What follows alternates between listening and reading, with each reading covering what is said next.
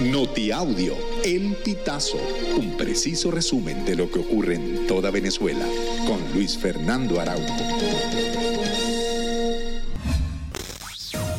Amigos, bienvenidos a una nueva emisión del Notiaudio El Pitazo. A continuación, las informaciones más destacadas.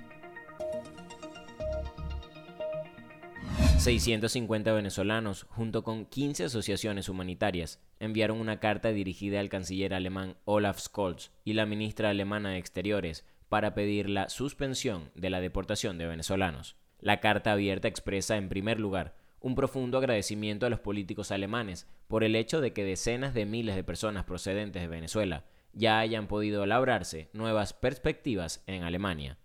Finalmente explican que Venezuela no es un Estado de derecho, sino un gobierno autoritario dirigido por Nicolás Maduro, por lo que no es seguro regresar. El partido 20 Venezuela denunció que los tres coordinadores y jefes de campaña de la opositora María Corina Machado, Guillermo López, Luis Camacaro y Juan Freites fueron presentados en tribunales sin defensa privada. El abogado Omar Moratosta aseguró que junto a los familiares de los detenidos estuvo afuera del Tribunal Segundo de Control de Terrorismo, pero que al final de la tarde le notificaron que ya no se llevaría a cabo la presentación. Sin embargo, en horas de la mañana de este miércoles, en el tribunal le indicaron que anoche se llevó a cabo la audiencia de presentación sin presencia de la defensa privada. En medio de mucho hermetismo y hostilidad hacia los familiares de los detenidos, la esposa del general Héctor Hernández da Costa, Lili Barbosa, se enteró este martes del traslado de él y otros presos políticos desde la sede de la División General de Contrainteligencia Militar en Boleita hasta el penal Rodeo 1. Barbosa agregó que su esposo es paciente diabético y tiene medicación prolongada debido a que sufre de tensión alta, por lo que su traslado imposibilita su salida a un centro médico en caso de que se le presente alguna emergencia. La tarde de este martes 20 de febrero, una mina de oro se derrumbó mientras un grupo de mineros estaba en plena faena alrededor y en el interior del enorme yacimiento.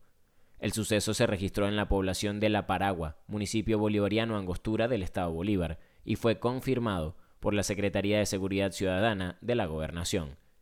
El nombre de la mina es Bulla Loca, y en el argot minero, una bulla es un yacimiento donde hay una gran cantidad de oro, lo que atrae a muchas personas al lugar.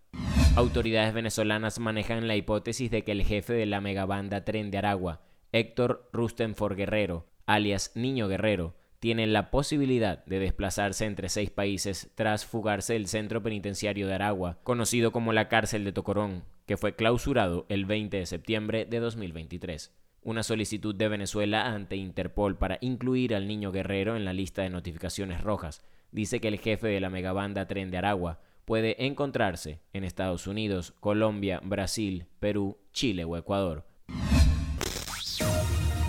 Amigos, hasta acá llegamos con esta emisión del Notiaudio El Pitazo. Narró para ustedes Luis Fernando Araujo.